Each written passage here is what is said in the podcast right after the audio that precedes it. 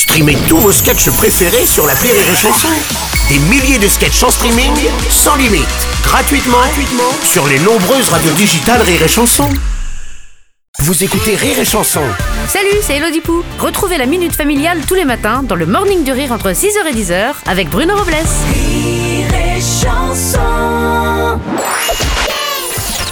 La minute familiale d'Élodie Pou sur Rire et Chanson. Chère Elodie, j'en peux plus. À chaque fois que mon ours de mari se rase, je retrouve la salle de bain couverte de poils, encore pire que les sourcils des mannequins La Redoute des années 80. Tu lui dis rien, toi?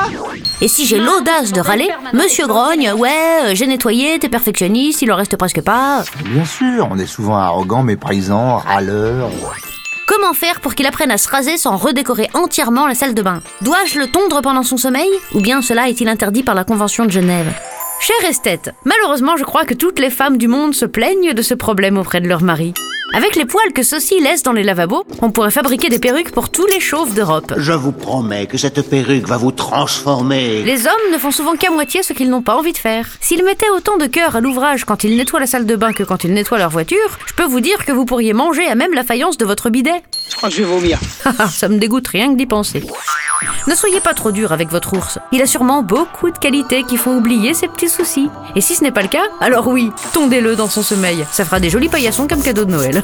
Allez, bonne journée, esthète. Merci à toi, chanson